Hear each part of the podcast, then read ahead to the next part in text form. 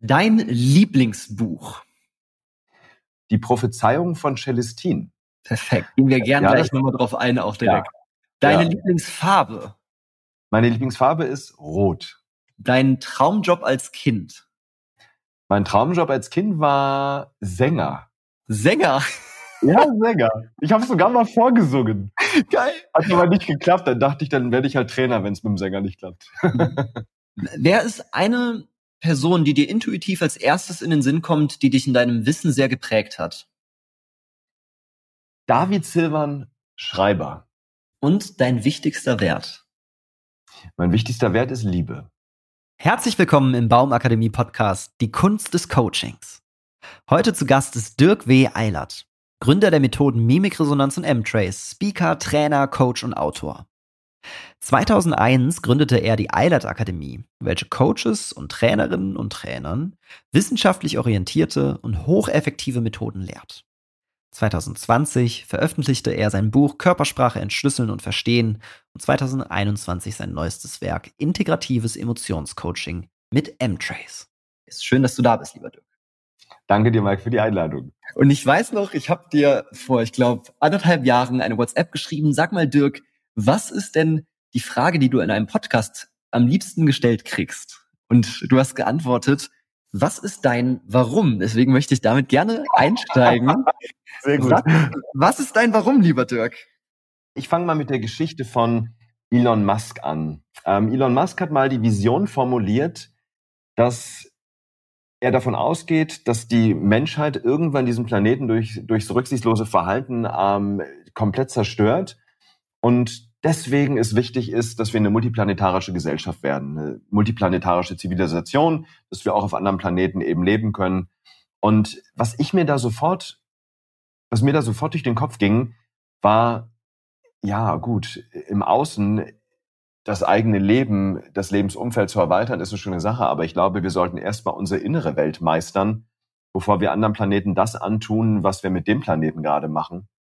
Und das hat mich auf meinem Weg massiv beeinflusst. Wir leben in einer Welt, wo es normal ist, dass wir mehr ins Handy gucken als ins Gesicht unseres Gesprächspartners, wo es normal ist, dass wir laut Studien, auch Studien, die wir selbst durchgeführt haben bei uns in der Akademie, nur noch jeden zweiten Gesichtsausdruck richtig interpretieren. Wir leben in einer Welt, wo es normal ist, dass jeder Zehnte sich als gefühlsblind bezeichnet. Und jetzt auch gerade Stichwort Corona. Wir leben in einer Welt, wo es normal zu sein scheint, dass wir 25 Prozent mehr Angststörungen und Depressionen haben, Depressionen haben im letzten Jahr, weltweit übrigens, und es keinen zu stören scheint.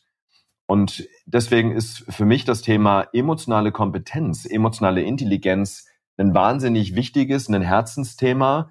Ja, wir leben auch in einer Welt, wo es normal ist, dass es in der Schule wichtiger ist, dass wir die Anatomie des Regenwurms lernen und weniger dafür sorgen, dass unsere Kinder lebensfit und emotional fit sind wenn sie aus der Schule kommen. Und deswegen habe ich auch die Deutsche Gesellschaft für Mimikresonanz gegründet, ähm, einen gemeinnützigen Verein, mit dem wir uns dafür einsetzen, dass das Fach emotionale Intelligenz als Unterrichtsfach eingeführt wird.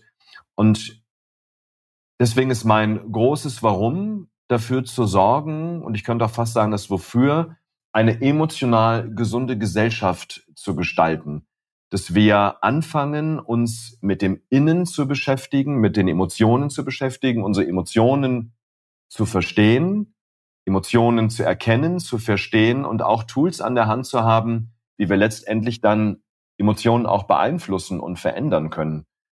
Und das ist das, was mich jeden Tag antreibt, weil ich, wenn ich draußen in die Welt schaue, einfach sehe, dass es noch nie so nötig war, wie heute, sich mit diesen Themen zu beschäftigen.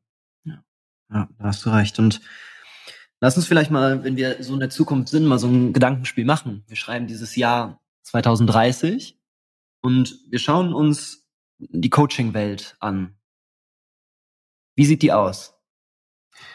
Für mich sieht die Welt 2030 in der Coaching-Szene so aus, dass wir integrativ arbeiten, dass wir aufhören, darüber zu diskutieren, welche Intervention jetzt besser ist, für mich ist diese Coaching-Szene dadurch gekennzeichnet 2030, dass wir verstanden haben, was übergeordnete Wirkfaktoren sind und dieses Wissen auch nutzen, dass wir, wenn wir, und ich nehme jetzt mal das M-Trace Summit, was wir einmal im Jahr machen, als, als Vorlage dafür, dass wir, wenn wir auf so einem Summit sind, nicht nur im eigenen Sud kochen und auf die eigenen Interventionen schauen, sondern dass wir über den Tellerrand hinausschauen und die Parallelen sehen, uns verständlich machen, warum wirkt Coaching eigentlich.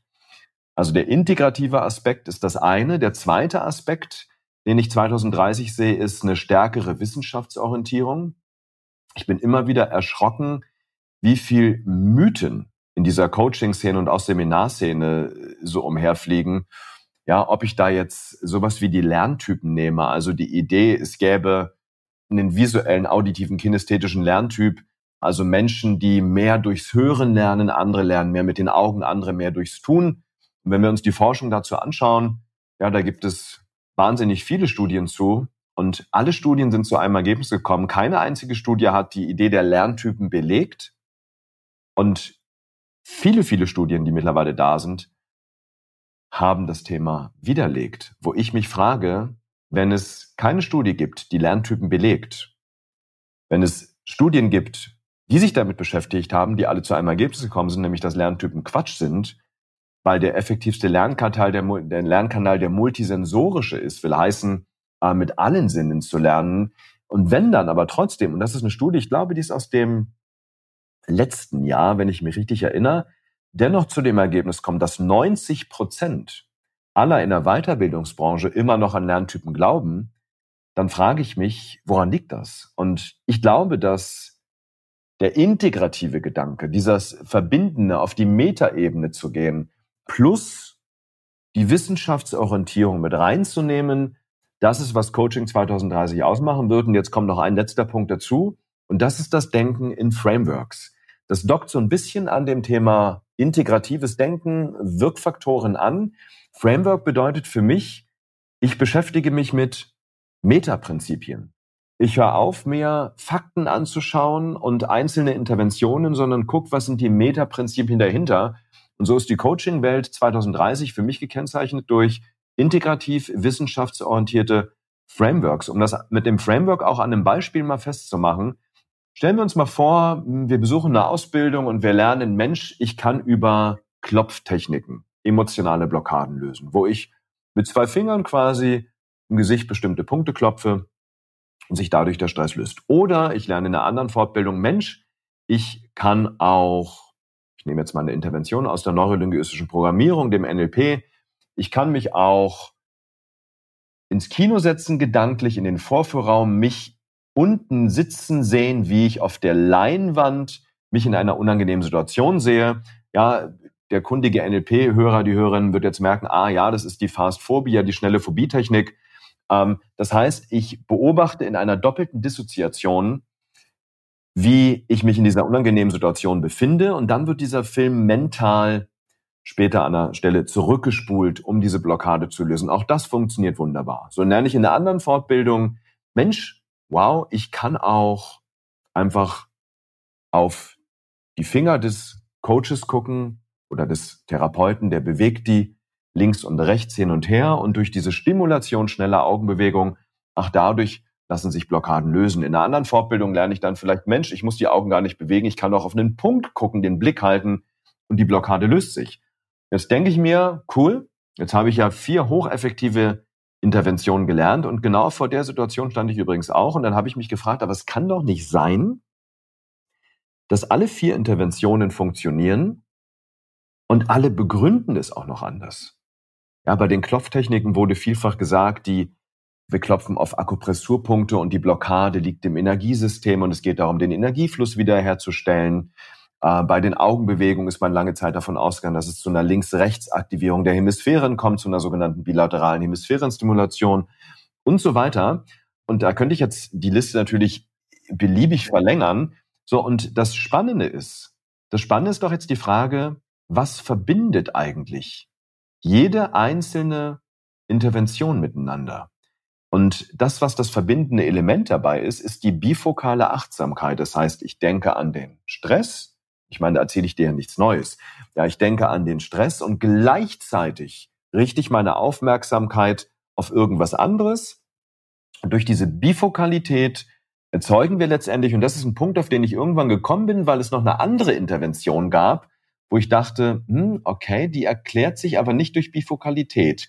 Und das ist das Pendeln, die emotionale Kontrastierung, wo der Klient an den Stress denkt, also sagen wir mal an eine Auftrittssituation, er merkt die Angst, dann innerlich eine Ressource aktiviert, ich sag mal sowas wie zum Beispiel Stolz oder eine Entspannung, dann wieder an die Auftrittssituation denkt und dann immer zwischen Ressource und Problem hin und her schaltet, wie wir bei M-Trace sagen, innerlich Sonnenmodus, Regenmodus, Sonnenmodus, Regenmodus immer wieder wechselt. So, das ist jetzt keine reine Bifokalität, äh, weil wir konzentrieren uns ja entweder nur auf das Problem oder nur auf die Ressource, so dass ich mich gefragt habe, okay, das passt nicht ins Schema. Und dann bin ich auf Bineuronalität gekommen als übergeordnetes Wirkprinzip. Bineuronalität heißt, ich steuere entweder gleichzeitig oder versetzt antikorrelierte Netzwerke im Gehirn an. Will heißen, ich aktiviere das Problemnetzwerk und abwechselnd dann zum Beispiel das Ressourcennetzwerk. Und Ressourcen- und Problemnetzwerk sind antikorreliert. Fährt das eine hoch, fährt das andere runter.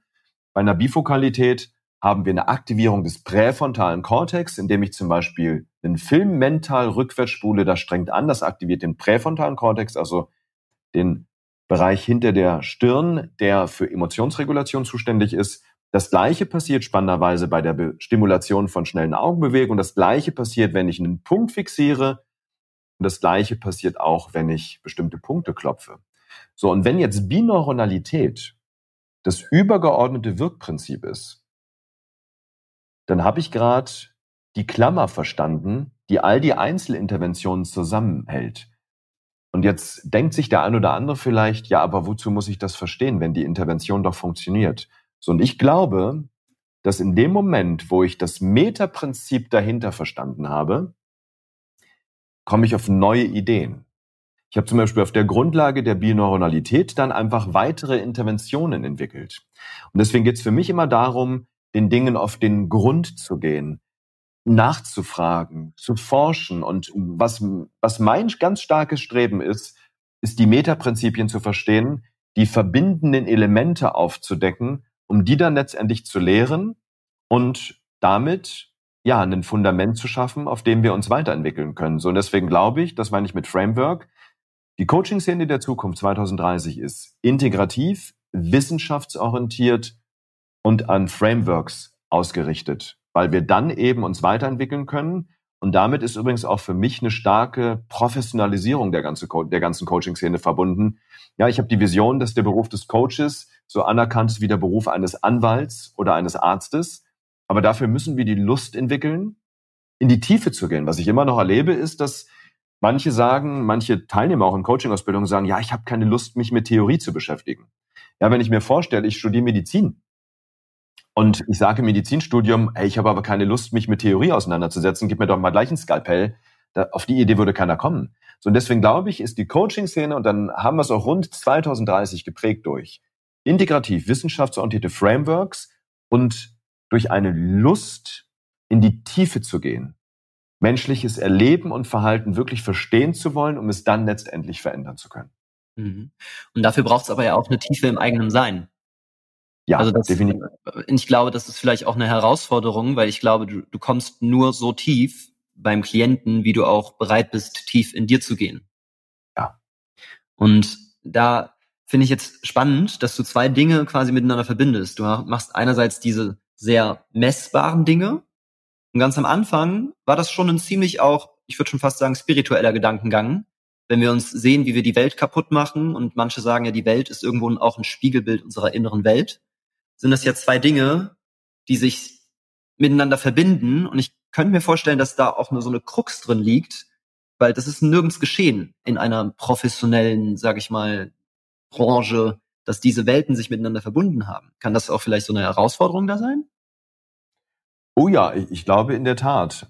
Also für mich ist der Coaching-Job und die Ausbildung und die ganze Akademie einfach maximal Sinn aufgeladen. Also ich würde zum Beispiel nie irgendwas tun, wo ich keinen Sinn sehe. Ich bin null Geld motiviert. Ich, ich finde, Geld ist ein Abfallprodukt, was auf dem Weg entsteht. Ich glaube, das ist einfach wichtig ist, dass wir unserer inneren Berufung folgen. Ich glaube, dass jeder Mensch eine innere Berufung hat und dass es im Leben darum geht, dieser Berufung zu folgen. Und das kann man auf eine sehr spirituelle Art und Weise sehen, das kann man auch auf eine sehr handfeste, pragmatische Art und Weise sehen. Ich glaube, jeder Mensch hat gewisse Talente, die er mitbringt, aber die er auch im Laufe des Lebens entwickelt hat. Und ich glaube, dass im Leben nichts ohne Grund passiert. Und ich glaube, dass es darum geht, dass wir uns in diese Welt, in diese Gesellschaft, in dieses Leben so einbringen, dass wir den besten Hebel haben und dass wir uns erfüllt fühlen in dem, was wir tun. Und deswegen bin ich voll bei dir. Coaching heißt für mich auch Profession. Coaching heißt für mich auch Berufung. Deswegen ist Coaching für mich eine Kombination aus einer Wissenschaftsorientierung, einer Faktenorientierung, einer sehr technischen Ausrichtung. Es geht natürlich gleichzeitig auch viel um Haltung, aber nicht nur in dem technischen beruflichen Sinne, sondern es geht auch um die Haltung als Mensch. Es geht darum, dass ich mich selbst reflektiere und ganz häufig im Coaching äh, so Themen auf dem Tisch liegen wie ich fühle mich leer, ich fühle mich ausgebrannt, ich habe kein Sinngefühl mehr. Und deswegen ist es aus meiner Sicht elementar, dass sich jeder Coach auch mit der eigenen Persönlichkeit und mit der eigenen Persönlichkeitsentwicklung beschäftigt und mit der Frage der eigenen Berufung. Warum mache ich den Job? Warum bin ich eigentlich in dieser Welt? Hm. Dann sagen wir mal, ich würde gerne auch dich als Coach da mal kennenlernen und, und vielleicht von so zwei, drei Momenten erfahren. Was war denn dein berührendster Moment im Coaching? Oder was wäre vielleicht einer, der dir gerade hochkommt, was als berührendster Moment für den Moment hinhalten kann? Also der berührendste Moment, der sich auch am stärksten eingebrannt hat, der gleichzeitig sehr transformierend für mich war, war 2004. Das war die vierte traumatherapeutische Sitzung. Ähm, ich gehe jetzt hier mal in die Therapie rein.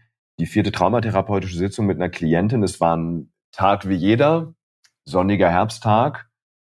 Und ich bin morgens in die Akademie gegangen, in die Praxis gegangen äh, und habe eine Frage gestellt, die wir alle schon tausendmal gestellt haben und habe eine Antwort bekommen, die wir selbst tausendmal schon gegeben haben. Und die Frage war, wie geht es dir? Und die Antwort war gut. Und an dem Tag, und ich habe das vorher nicht geahnt, hat dieser kurze Dialog mein Leben massiv beeinflusst und hat in dem Fall sogar über Leben und Tod entschieden.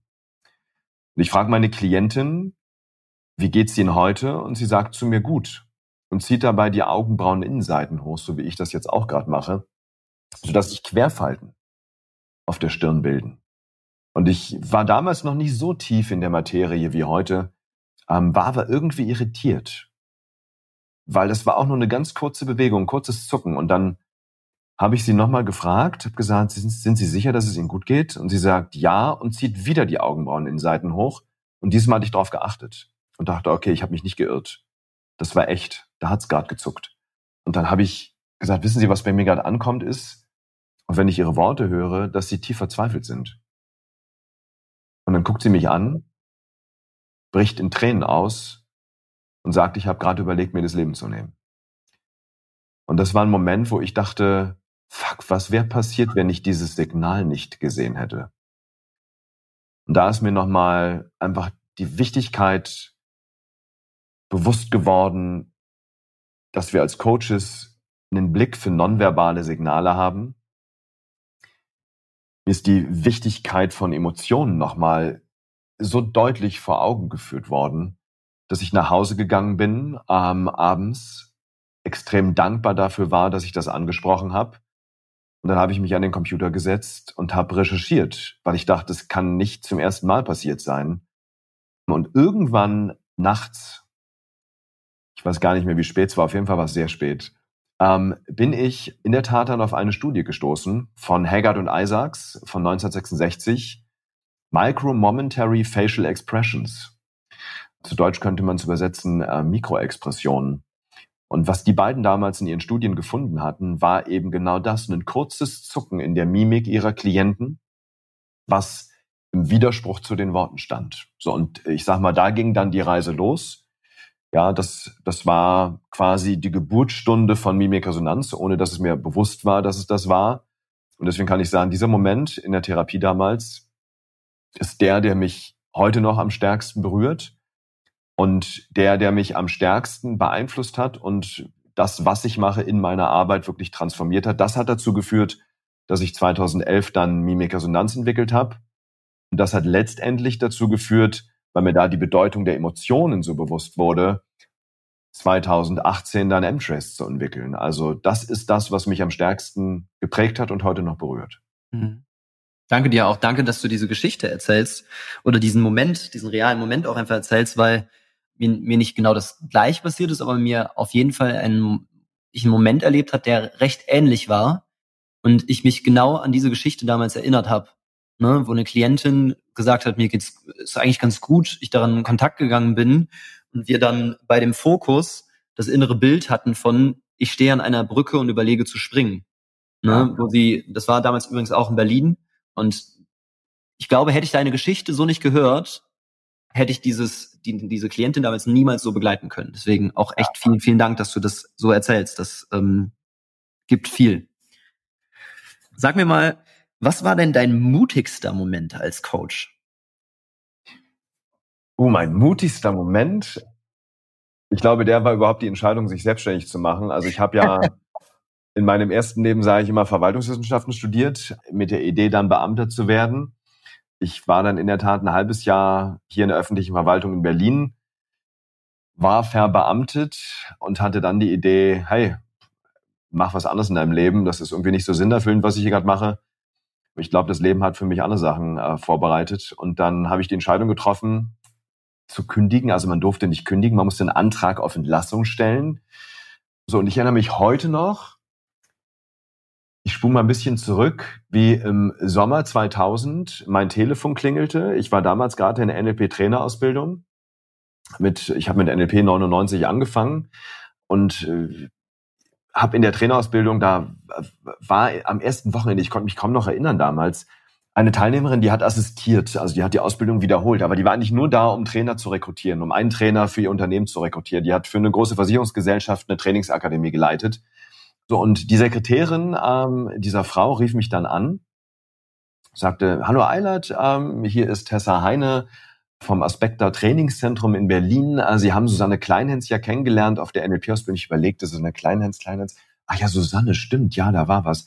Sie würde Sie gerne einladen, ähm, zu uns zu kommen, zu einem Bewerbungsgespräch. Ich dachte, hä, hm, habe ich mich irgendwo beworben? Weil das Angebot ist, dass Sie für uns Trainings geben. So, und dann dachte ich, wow, cool, wie geil. Das hätte ich mir gar nicht träumen lassen. Also bin ich hingegangen, aufgeregt. Ähm, wir haben das Vorstellungsgespräch gemacht. Frau Kleines hat mir damals die Idee vorgestellt, dass ich für die Aspekte, die, die zum HDI gehören, als Konzern ähm, dann irgendwann mit Gerling auch fusioniert sind später. Und dann dachte ich, wow, wie cool. Und dachte, okay, ähm, ja, dann äh, mache ich das. Und die Idee war, ich fange ab Oktober 2000 an, schon mal Handouts vorzubereiten, für diese Akademie, also ein bisschen zuzuarbeiten. Und im März 2001 wollte ich mich dann selbstständig machen, zum 1. März quasi entlassen werden und dann ja mein erstes Seminar geben. Ich hatte vorher noch kein einziges Seminar gegeben. So, und dann war es so, dass im Oktober 2000 ging mir der Arsch ziemlich auf Grundeis. Ich weiß noch heute, wie ich im Büro saß, meinem Chef damals gesagt hat, der jetzt hoffentlich nicht zuhört, ansonsten hat sich es auch gelöst, ähm, dem ich damals gesagt habe, ich gehe mal ganz kurz auf Toilette und eigentlich ging mir mein Arsch auf Grundeis und ich wollte ganz kurz mal ins Parkhaus gehen mit meinem Handy. Damals, ich glaube, was war es? Äh, das waren ja noch D-Mark, äh, wahrscheinlich 3,99 Euro, 99, irgendwie, äh, 3 D-Mark 99 die Minute. Kurz mal bei Frau Kleinlands anrufen und ihr absagen. So, dann habe ich also im Parkhaus, ich rufe sie an, ich sage, Frau Kleines, ich muss leider absagen, äh, das wird nichts. Ich, ich, das geht nicht. Ich, also ich kann irgendwas nebenbei machen, aber ich kann nicht Vollzeit und zum 1. März auf. Ich habe noch nie ein Seminar gegeben. Was ist, wenn das nicht klappt? Und ich weiß heute noch, ich weiß nicht, was sie gesagt hat. Ich weiß nur, dass sie 30 Minuten auf mich wirklich eingequatscht hat, eine Motivationsrede gehalten hat, dass das Leben zu kurz ist, um irgendwas zu machen, was keinen Sinn für uns hat und was uns nicht erfüllt. Und nach dieser halben Stunde und wahrscheinlich 180, äh, 180 D-Mark weniger in, meiner, in meinem Portemonnaie, äh, bin ich zurückgegangen von Toilette quasi und äh, ja, habe den Antrag auf Entlassung gestellt. Und äh, ich nenne das äh, heute im Rückblick mein Parkhaus-Moment, weil ich glaube, wir haben alle so Parkhaus-Momente, wo wir quasi dem Schwellenhüter, der uns gegenübersteht, in diese Welt des Abenteuers, wo wir unsere Berufung wo wir unserer Berufung folgen wollen, wo wir dem gegenüberstehen und es kommt ein Mensch in unser Leben, der uns die Melodie unseres Herzens wieder vorspielt und uns daran erinnert, warum wir eigentlich hier sind und was der Sinn ist und worauf wir Lust haben. Und das war für mich der ja wohl mutigste Moment, wirklich diese Entscheidung zu treffen. Ich verlasse den öffentlichen Dienst. Ich begebe mich in diese völlig neue Welt, obwohl ich noch kein Seminar gegeben habe. Einfach in dem Vertrauen darauf, dass es klappen wird. Und ich habe diese Entscheidung nie bereut. Ich habe dann nach vorne geschaut und witzigerweise, wenn ich zurückschaue, war für mich dann eigentlich völlig klar, das wird funktionieren. Ja, das war der im Rückblick wohl mutigste Moment. Ne? Wie heißt es so schön? Äh, ohne Angst kein Mut. Wenn man keine Angst hat, ist man auch nicht mutig, weil an dem, ich weiß, dass ich an dem Tag richtig die Hosen voll hatte und auch vor meinem ersten Seminar damals, 13., 14. März, war ich so aufgeregt, weil ich dachte, okay, heute und morgen entscheidet sich, war dieser Weg richtig oder zunächst mal vielleicht falsch und ich muss weitermachen, äh, bis ich dann merke, dass es richtig war. Hm. Ja. Das lassen wir vielleicht mal diesen Dirk reifen. Und äh, er hat ja viele Erfahrungen auf, auf dem Weg gesammelt und ist jetzt über 20 Jahre damit dabei. Inzwischen bist du wohl auch in der Trainer- und Coaching-Szene als so mit der kompetenteste oder wenn nicht sogar der kompetenteste Trainer bekannt und prägst den Markt ja auch definitiv sehr, sehr stark. Und jetzt hast du all die Erfahrungen mitgenommen und stell dir mal vor, du fängst jetzt nochmal ganz von vorne an als Coach. Es ist das Jahr 2001, ne, sagen wir 2022. Und du weißt das auch alles, aber du fängst, musst mal ganz von vorne anfangen. Was machst du im allerersten Jahr? Was mache ich im allerersten Jahr? Also. Machst du eine Coaching-Ausbildung? Sammelst du dann erstmal viele Erfahrungen? Liest du Bücher? Ah, du meinst so ohne, ohne Ausbildung? Ich habe genau, noch nichts. genau, du fängst jetzt ganz von vorne an. Ganz, ganz von okay. vorne an. Ja, dann, wenn ich ganz von vorne anfangen würde, würde ich erstmal die Mimikresonanz und die M-Trace-Ausbildung machen. ja, ja also Spaß beiseite. Warum sage ich das? Also ich, ich, ich, ich gehe mal hinter diese Entscheidung. Was ich mir suchen würde, wäre ein Thema, was gerade maximal gefragt ist am Markt, was wächst, was wichtig ist, was einen Sinn hat und gleichzeitig wissenschaftsorientiert und integrativ orientiert ist, was mir ein Fundament gibt, auf dem ich arbeiten kann, was mir ein Denkfundament gibt. Also ich glaube, dass das Allerwichtigste, und das hat mich auch wahnsinnig geprägt, das sind die Schriften von Immanuel Kant, der ja, also dessen Leitspruch ja Sapere Aude war, hab den Mut, dich deines eigenen Verstandes zu bedienen, der davon ausgegangen ist, wir Menschen sind vernunftgesteuerte, vernunftgeleitete Wesen. Wir haben einen Verstand und haben auch die Pflicht, diese Vernunft und diesen Verstand zu benutzen. Und er redet von einer selbstverschuldeten Unmündigkeit, wenn wir das nicht tun. Und die Gründe dafür sind nach Kant Faulheit und Feigheit. Und wenn man sich diese Texte anschaut aus dem 18. Jahrhundert, dann denkt man, der hat die gestern geschrieben. Und ich glaube, was einfach wahnsinnig wichtig ist, ist, dass wir Denkmodelle haben, Frameworks haben, die es uns ermöglichen, selbstständig zu denken, eigenverantwortlich zu handeln. So, und, und darum geht es mir. Und deswegen habe ich gesagt, die M-Trace und die Mimikresonanzausbildung, weil die natürlich beide nach Frameworks ausgerichtet sind, weil ich habe diese Ausbildungen so kreiert, dass ich sie selber gerne besuchen würde. Und ich habe quasi genau die Frage, die du mir gerade gestellt hast, mir bei der Kreierung sowohl der M-Trace als auch der Mimikresonanzausbildung gestellt. Ich habe mich gefragt, jetzt gerade mal speziell für die M-Trace-Ausbildung, weil es eine Coaching-Ausbildung ist, was hätte ich gebraucht, was hätte ich mir gewünscht, wenn ich als Coach starte? Wenn ich als Coach anfange und was ich mir gewünscht hätte und was ich jetzt mit dem Wissen machen würde, ist, ich würde mir integrative Frameworks anschauen und das Ganze wissenschaftsorientiert. Und was ich am Anfang meinte, ein Thema suchen, was gerade gefragt ist, was aber auch sinnhaft ist, wo ich merke, da geht der Impuls hin. Wir dürfen ja nicht vergessen, ja, wenn man jetzt Emotionscoaching macht und ich schwimme da natürlich in meiner Blase, ich beschäftige mich jeden Tag mit Emotionen, lese die Studien, 90 Prozent des Coaching-Marktes sind noch sehr stark kognitiv ausgerichtet. Da geht es viel um Gesprächsstrategien und so weiter. Das Thema emotionale Blockaden lösen spielt da eine verhältnismäßig kleine Rolle, ist aber wahnsinnig wichtig, weil wir sind emotionale Wesen. Unsere Emotionen steuern uns einfach wahnsinnig stark. So, und wenn ich mir das bewusst mache, wie stark wir emotional gesteuert sind, wie klein aber im Verhältnis dazu immer noch der Markt ist im Coaching-Bereich, wo es um Emotionen geht, um Regulation geht, um Blockadenlösung geht. Ja, und danach habe ich immer gesucht am Anfang. Ich habe es noch nicht gefunden gehabt damals. Ähm, was ist ein Thema, wo ich ein starkes Alleinstellungsmerkmal habe und wo die Nachfrage gerade durch die Decke geht? Und das ist das Thema Emotionscoaching und das eben in Verbindung mit integrativ wissenschaftsorientierten Frameworks. Und äh, das war eben mein Ziel bei M-Trace, ein Framework zu schaffen, was uns auch hilft, eine Art Diagnostik zu machen, eine Idee zu kriegen, welche Intervention passt wann und eben nicht nur eine Sammlung von Interventionen. Genau, also deswegen, das würde ich machen. Ich würde mir eine Ausbildung suchen, die mir ein wissenschaftsintegrativ orientiertes Framework zur Verfügung stellt.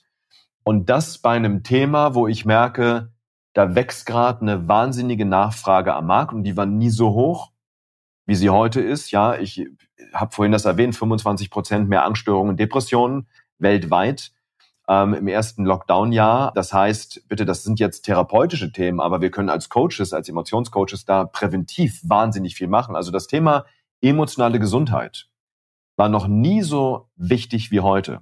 So, und jetzt kommt ein Aspekt dazu, Mike. Also, Nachfrage am Markt ist da. Integrativ wissenschaftsorientierte Frameworks, ähm, damit wir ein Denkmodell haben, um selbstständig denken zu können. Das halte ich für wahnsinnig wichtig ja, wirklich ein Fachwissen schnellstmöglichst aufzubauen. So, aber die Frage, die noch davor kommt, ist die Frage nach dem Sinn, nach der Berufung. Nur die habe ich mir damals schon gestellt, deswegen habe ich die eben nicht erwähnt. Das, was ich damals gemacht habe, und da komme ich nochmal auf die Prophezeiung von Celestine zu sprechen, warum ich, ich das so stark ja, das sind, ähm, das ist ein Abenteuerroman letztendlich, aber ich weiß gar nicht, im vierten oder fünften Kapitel geht es ums Thema Lebensberufung. Und das war eine Frage, die mich nicht mehr losgelassen hat. Warum bin ich hier? Was möchte ich in diesem Leben bewegen? Was ist meine Berufung? Was ist der Sinn meines Lebens? Was möchte ich mit meinen Fähigkeiten in dieser Welt gestalten? Was möchte ich erreichen? Was möchte ich hinterlassen? Das sind Fragen, die für mich wahnsinnig wichtig sind. Welchen Beitrag möchte ich für die Gesellschaft leisten? Und das ist für mich die aller, allerwichtigste Frage, die ich mir auch stellen würde, wieder stellen würde, wenn ich jetzt nochmal von vorne anfangen würde. Und dann würde ich, wenn ich das tue, nur darauf achten, dieser Energie zu folgen, meinem Herzen zu folgen, weil das habe ich zum Beispiel immer gemacht. Immer dem Herzen zu folgen und nicht primär danach zu gehen, wo die Nachfrage ist. Und das klingt jetzt ein bisschen, als ob es ein Widerspruch wäre. Ja, aber das muss sich vereinen. Also zu wissen, ich habe hier meinen Sinn, ich finde in der Tätigkeit meine Erfüllung, ich mache die nicht nur, um damit Geld zu verdienen und gleichzeitig natürlich dann trotzdem Geld verdienen zu können, um gut leben zu können, um auch in der eigenen Kraft zu sein und auch zum Beispiel um Fortbildung bezahlen zu können, um sich weiterzubilden, um lernen zu können, um sich ein Fundament aufzubauen, auf dem wir ja einfach gesund und fit sein können und auch das Leben genießen können. Mhm. So, und das in der Kombination halte ich für wahnsinnig wichtig. Danke dir. Danke dir. Und ich finde, um da mal vielleicht, weil was du sagst, und das ist ja wirklich faszinierend, ist, dass einfach 90 Prozent noch sehr kognitiv ausgerichtet sind. Und ich sag mal, vielleicht so 10 Prozent, vielleicht wird es ein bisschen mehr langsam emotional. Und, und es gibt, sage ich mal, noch diese spirituelle Richtung. Und das Spannende ist, ich finde, in Spiritualität wird ja häufig die Energie genutzt. Und das Spannende ist, ich sage mal, Energie ist halt Emotion. Und Energie ist so schwierig zu greifen. Emotionen können wir aber verstehen, können wir auch kognitiv durchdenken. Ich glaube, ja. diese Brücke dauert auch noch lange, bis die überhaupt passieren wird, dass wir aus der Sprache hin ins Gefühl kommen. Und das ist, glaube ich, auch der Weg, der, der erstmal gerade ansteht. Das, das ist, das ist diese, diese, diese Brücke, die ja. geschlagen werden muss. So, ne? Ja, da sind wir beim Integrativen wieder, ne? Was sind die, was sind die verbindenden Elemente? Und die Frage halte ich einfach für wahnsinnig wichtig. Cool. Und wenn du sagst Frage, ähm, würde ich da auch gern direkt mal die nächste Frage stellen. Und zwar, hast du eine Lieblingsfrage als Coach? Hast du eine Frage, wo du sagst, die nutzt du total gerne im Coaching oder die, das wäre so eine Art Lieblingsfrage für dich? Also es hängt zunächst natürlich extrem vom Klienten ab. Die Passgenauigkeit ist äh, da ja das Entscheidendste mit, ähm, was die Wirksamkeit angeht. Deswegen habe ich keine Frage, die ich jedem Klienten stellen würde, mhm. sondern ich passe die Fragen immer an den Klienten an. Aber wenn es sowas wie eine übergeordnete Frage gäbe, wo auch nochmal eine wahnsinnig wichtige Essenz drin steckt, ist es definitiv die Wunderfrage von Steve DeShazer. Mhm. Möchtest du die einmal geben? Klienten, genau, gerne. Den Klienten, wenn er mit einem Problem kommt, sein Problem geschildert hat, auf eine innere Reise zu schicken und sowas zu sagen wie, stellen Sie sich mal vor, Sie gehen heute Abend schlafen. Und während Sie schlafen, geschieht ein kleines Wunder. Und dieses Wunder besteht darin, dass dieses Problem, was Sie gerade geschildert haben, sich einfach auflöst. Und da dieses Wunder ganz leise passiert, während Sie schlafen, merken Sie gar nicht, dass es passiert. Und wenn Sie morgen früh aufwachen, woran merken Sie denn als erstes, dass dieses Wunder passiert ist? Weil die Wunderfrage hier dafür sorgt, dass der Klient sehr, sehr stark in eine Annäherungsmotivation, in eine Ziel, Vorstellung switcht. Deswegen halte ich diese Frage für so wertvoll. Aber auch die passe ich zum Beispiel an. Es gibt Menschen, die sagen, hä, sowas wie Wunder gibt's doch nicht. Und dann sage ich zum Beispiel, stellen Sie sich mal vor, Sie gehen heute Abend wie immer schlafen und heute Nacht verschwindet Ihr Problem einfach. Man könnte sagen, das ist wie so ein Wunder. Ja, und dann ist es nämlich wie ein Wunder und nicht ein Wunder. Und das meine ich auch so ein bisschen mit anpassen. So, aber was die Studien zum Beispiel deutlich zeigen, ist, dass eine, eine Annäherungsmotivation, die wir aktivieren, wahnsinnig wichtig ist, auch für die Wirksamkeit des Coachings. Dazu gibt es eine ganze Reihe an Studien. Ja, in, genau in dieser Reihenfolge keine Zielformulierung, ein negativ formuliertes Ziel, also was möchte ich nicht mehr, ein positiv formuliertes Ziel oder dann auch eine dissoziierte Zielvorstellung aufzubauen. Das ist das, was am wirksamsten dann in dieser Reihenfolge ist, weil Studien da zeigen, dass eine mentale Simulation eines Zustands das Auftreten dieses Zustands viel, viel wahrscheinlicher macht. So, und deswegen ist nämlich die nächste Frage nach der Wunderfrage, woran merkst du, wenn du morgen früh aufstehst, dass dieses Wunder passiert ist? Woran würde jemand von außen sehen, dass dieses Wunder passiert ist? So, und deswegen ist das sicherlich die Frage, die ich am häufigsten stelle, um dafür zu sorgen, dass der Klient eine Zielvorstellung aufbaut, wo er sich von außen sieht, wie er dieses Ziel erreicht hat. Mhm. Und hier vielleicht nochmal, oder ich frage mal ganz offen, welche Rolle spielt ein Dopamin? Ich weiß natürlich so ein bisschen jetzt die Antwort, aber ich finde, das, das zu verstehen hilft einfach nochmal in der Tiefe, um da ein bisschen nochmal tiefer zu gehen, was, was, was Ziele angeht, weil man kann die Frage stellen und man kann die Frage stellen und den Klienten dabei im Blick haben. Und da würde ich gerne ja. das mal nochmal ein bisschen weiterführen. Ja, sehr, sehr gerne. Na, und da sind wir nämlich wieder beim Thema Metaprinzipien. Stelle ich einfach nur eine Frage oder verstehe ich die Metaprinzipien dahinter? Dann habe ich nämlich verstanden, dass die Frage auch anders lauten kann. Also es geht im Kern darum, diese Zielvorstellung aufzubauen. Und wenn wir jetzt mal in die Hirnforschung reinschauen, wenn wir ein Ziel sehen, und ich mache das jetzt mal ganz praktisch, wir freuen uns auf den nächsten Sommerurlaub. Und ich sehe mich schon, wow, wie ich da bin am Strand. Diese Vorfreude die wird auf neurobiologischer Ebene gespeist von Dopamin. Dopamin ist ein Neurotransmitter, der eine starke Annäherungsmotivation auslöst, der auch für Lernprozesse wahnsinnig wichtig ist. Der zum Beispiel, wir könnten sagen, unser Gewohnheitsgedächtnis aufschließt, weil die Tür zum Gewohnheitsgedächtnis auf Dopamin reagiert. Das bedeutet, das sind die Basalganglien, die Basalkerne im limbischen System und die haben Fühlschleifen, Denkschleifen, Handlungsschleifen. Also da sind die Automatismen gespeichert. Das, was wir jeden Tag immer wieder fühlen, was wir jeden Tag wieder denken, was wir jeden Tag tun. Und Coaching heißt Veränderung in der Regel und Veränderung heißt, die Gewohnheiten zu verändern, die Automatismen zu verändern. Und dafür ist Dopamin eben, wir könnten sagen, der Schlüssel. Weil dein Gehirn sagt, hey, wenn dieses Ziel dir wichtig ist, hier ist Dopamin. Weil, wenn dieses Ziel wichtig ist, werde ich dich jetzt auf einer körperlichen Ebene darauf vorbereiten, dass die Veränderung möglich wird, um dieses Ziel zu erreichen. So, das heißt, diese Zielvisualisierung löst Dopamin aus und Dopamin sorgt dafür, wir könnten sagen, dass die Synapsen, die fest verdrahtet sind, ein Stück weit aufweichen, dass die Knete weich wird, formbar wird. Und damit ist das die Grundlage. Dopamin fördert einfach Neuroplastizität, die Fähigkeit unseres Gehirns, sich jederzeit wieder neu zu verdrahten. Und das tut es auch in dem Moment, wenn jemand den Podcast gerade hört. In dem Moment, wo wir eine neue Information kriegen, verdrahtet sich was. In dem Moment, wo wir was Bekanntes hören, verstärkt sich eine Verbindung. So, und deswegen ähm, ist Dopamin quasi die Idee hinter dieser Wunderfrage, um sie am Anfang zu stellen, um dann mit dem Veränderungsprozess, den wir dann anleiten im Coaching, ja, die Veränderung einfach leichter zu machen. Also ich brauche das Fundament dafür. Und, und da würde ich gerne eine Sache noch gerne hinzufügen, ähm, dass, dass der, dass der Damir mir gesagt hat, ähm, der ähm, Dr. Dr. Damir Del Monte, ähm, der auch bei euch hier in der Eilert Akademie die Neuroscience-Ausbildung macht. Und er hat gesagt, eine Dopaminzelle gibt Signale an 100.000 weitere im Gehirn. Und ja. was ich, die Metapher, die mir dazu in den Sinn gekommen ist, um es vielleicht etwas greifbarer zu machen und auch diese Kraft dahinter zu verstehen, weil ich diese, diese Zahlen sind sonst so schwierig greifbar, finde ich. Man muss sich vorstellen, dass eine Dopaminzelle jeweils einen E-Mail-Newsletter hat mit 100.000 Abonnenten im Gehirn.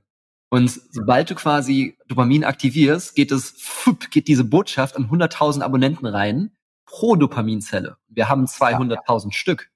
So. Wenn man sich jetzt mal diese Kraft vorstellt und diese Zahlen probiert zu visualisieren, wie riesig dieser E-Mail-Newsletter von einem guten Ziel sein muss. So, ne? Und warum Definitiv. dann auch das Gehirn Bescheid weiß.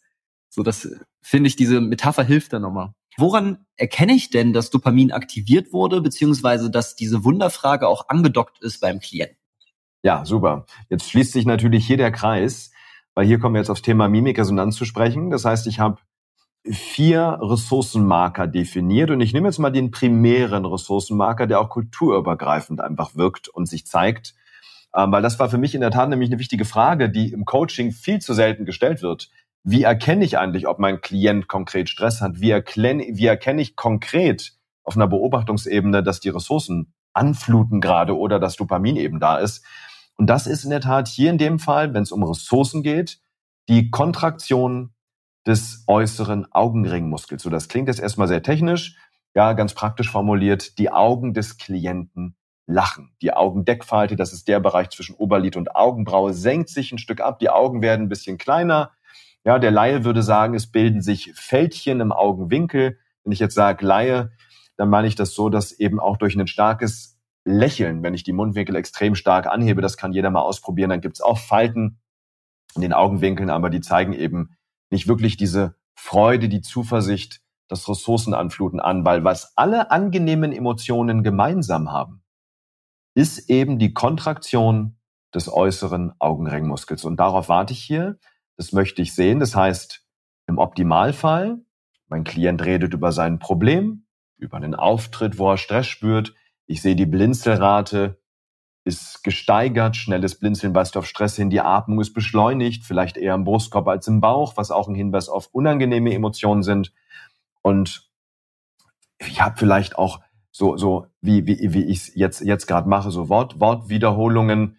Und ich stelle die Wunderfrage und ich merke auf einmal, die Blinzelrate wird langsamer, die Atmung wird ruhiger, der, die, die Worte werden flüssiger und ich sehe, der Augenringmuskel kontrahiert. Die Augen fangen an zu lachen. Ich habe einen Switch in der Körpersprache und jetzt nehme ich noch einen zweiten Ressourcenmarker dazu.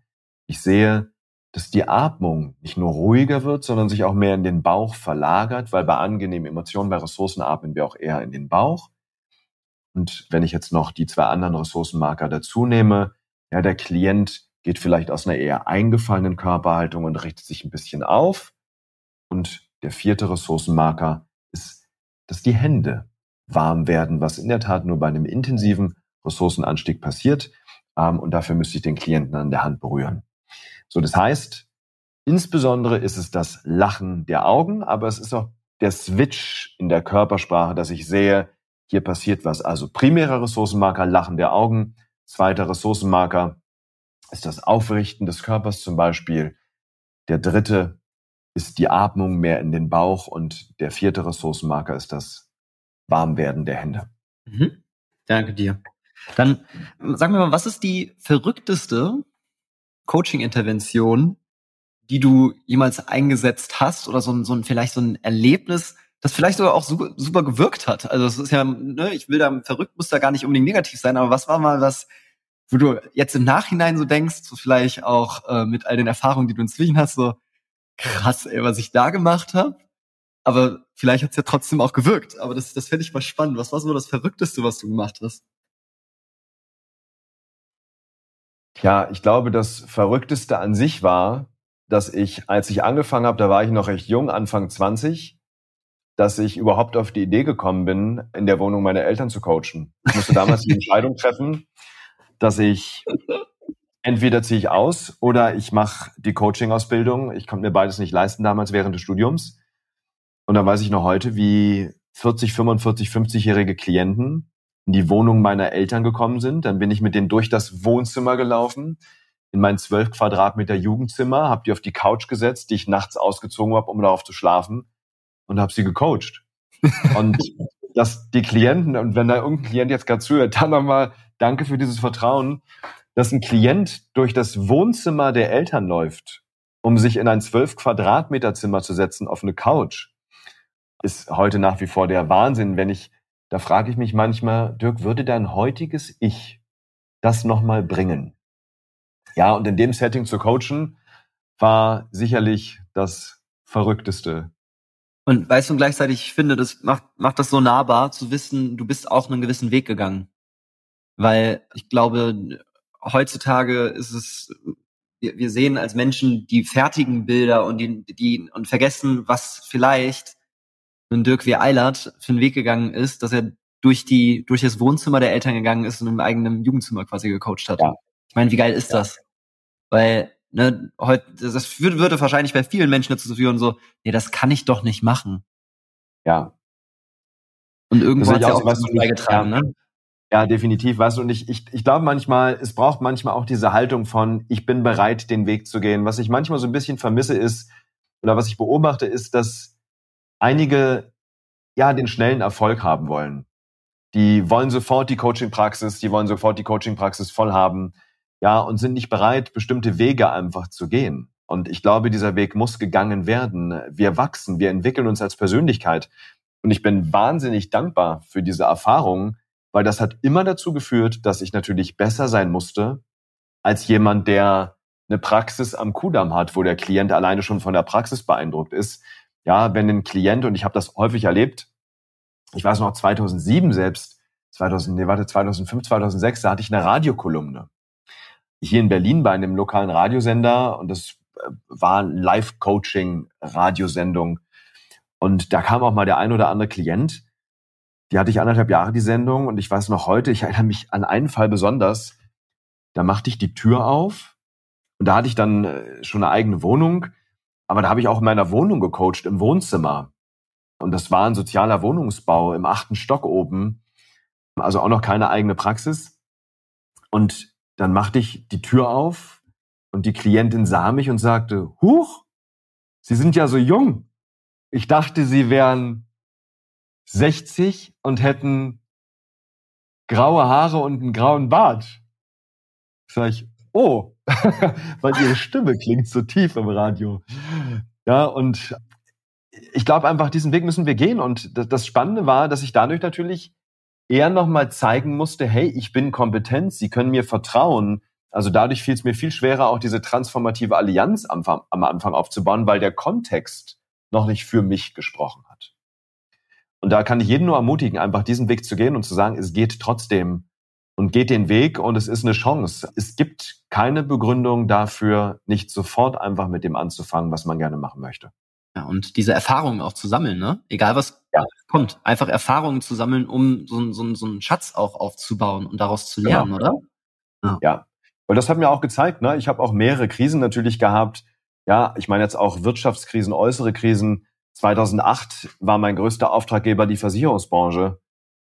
Wir sind von heute auf morgen über Nacht sämtliche Aufträge weggebrochen. und ich habe es geschafft. Ja, dann kam, ich sag mal, ich springe jetzt mal Corona, von heute auf morgen hieß es, Seminare gehen nicht mehr. Wir haben auf Online umgestellt, die Weblocations eingeführt. Äh, und wenn du mich vor zwei Jahren gefragt hättest, hey, wie sieht's mit dem Online-Seminar aus, hätte ich gesagt, vergiss das, mache ich nicht. Ich mache vielleicht ein Online-Interview auf einem Kongress, das habe ich öfter gemacht. Aber ein Seminar und vier Tage Online-Seminar geben, mache ich nicht. Und heute ist es so, dass die Teilnehmer so begeistert sind, dass wir eher Schwierigkeiten haben, die Leute wieder in die Akademie zu bringen, weil meine Teilnehmer zu mir da sagen, hey, aber Dirk, online ist es doch genauso gut und ich spare mir die Reise und so weiter, warum soll ich noch anreisen? Na, und klar gibt's immer noch welche, die sagen, hey, ich will die Pausengespräche haben. Aber diese Krisen, diese Momente, und das hat's mir immer wieder gezeigt in meinem Leben, wo wir merken, wir stehen vor einem Problem und da steckt die Chance einfach drin, an diesem Problem zu wachsen. Und dann ist das manchmal einfach die größte Chance und die größte Möglichkeit, die sich dadurch ergibt, wo ich heute denke, wie dankbar bin ich für Corona, dass ich dadurch entwickelt hat an neuen Möglichkeiten, was sich da für einen Innovationsstau gelöst hat, ist der Wahnsinn. Kennst du schon die ähm, neue Biografie von ähm, Will Smith? Nee. In der Intro beschreibt er eine Geschichte, wo sein Vater ihn in der Prägungszeit gesagt hat, du musst eine, eine Mauer bauen. Eine ziemlich große Mauer. Und er hat immer nur diese große, große Mauer gesehen und das war für ihn der Horror, ne? Das, er meinte, professionelle Leute hätten das in zwei Wochen machen können. Und er war aber ein ganz kleiner Junge und musste diese Mauer bauen. Und irgendwann ist in ihm dieses Mantra entstanden, was er sich immer wieder gesagt hat, lay another brick, lay another brick, lay another brick. Und dieses Mantra hat für ihn immer weiter geführt, bis es irgendwann, der hat die Mauer gar nicht mehr gesehen und irgendwann war sie einfach da. Und das beschreibt, glaube ich, auch dieses, und ich weiß ja, dass du auch so ein paar Verbindungen zu Will Smith hast in, in, in Geschichten und so, beschreibt einfach auch diesen Weg. Was ist denn, oder gibt es eine Art Mantra, das du im Coaching nutzt für dich, um, sag ich mal, den State beizubehalten oder ein gewissen ja, Gefühl zu sein? Hm, also ja, definitiv. Das ist, nimm wahr, was jetzt ist. Mhm. Ja, was mir im Coaching am wichtigsten ist, ist einfach voll im jetzigen Moment zu sein, nicht zu werten und absichtslos zu sein. Deswegen nimm wahr, was jetzt ist, hör auf die Worte des Klienten, sieh die Körpersprache und mach dich frei von deiner Erwartung, was du denkst, was für den Klienten gut ist. Und da komme ich nochmal zurück auf das, was du vorhin gesagt hast, äh, was Dopamin angeht. Mit einer Zelle, die mit 100.000 weiteren kommuniziert. Im Serotoninsystem sind es sogar bis 500.000. Oh. Was der Wahnsinn ist. Und wenn wir das übersetzen, dann bedeutet das, auf einen Impuls von außen folgen 100 bis 500.000 im Innen. Das bedeutet, dass unser Hirn eher einen Monolog führt mit sich selbst als einen Dialog mit dem Coach. Und wenn wir uns das bewusst machen, ein Impuls von außen, 100.000 bis 500.000 im Innen, dann ist immer die Frage, wer macht hier eigentlich die Veränderung? Ja, und wer weiß eigentlich, was gut für den Klienten ist? Und da ist die Antwort für mich ganz klar, der Klient selbst.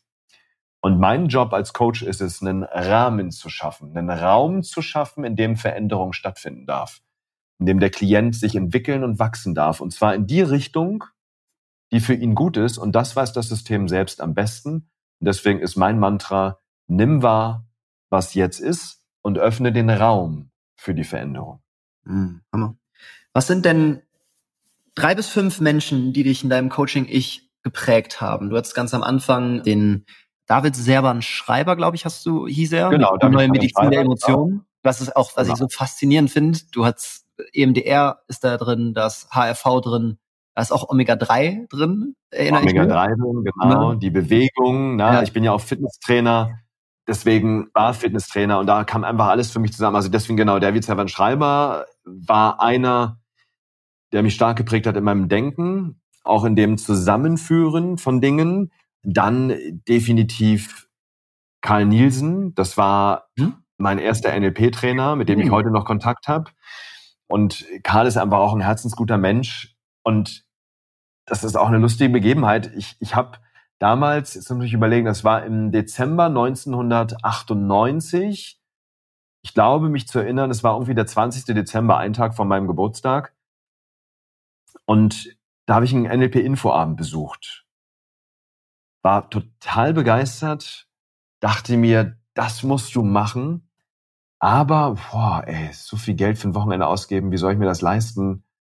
Habe ich überlegt, überlegt. Ich habe zu lange überlegt. Als ich mich am 27. bei ihm meldete und ihm eine Mail schrieb und sagte, ich bin dabei, krieg, krieg, bekam ich die Antwort, es tut uns ganz doll leid, aber das Seminar ist voll.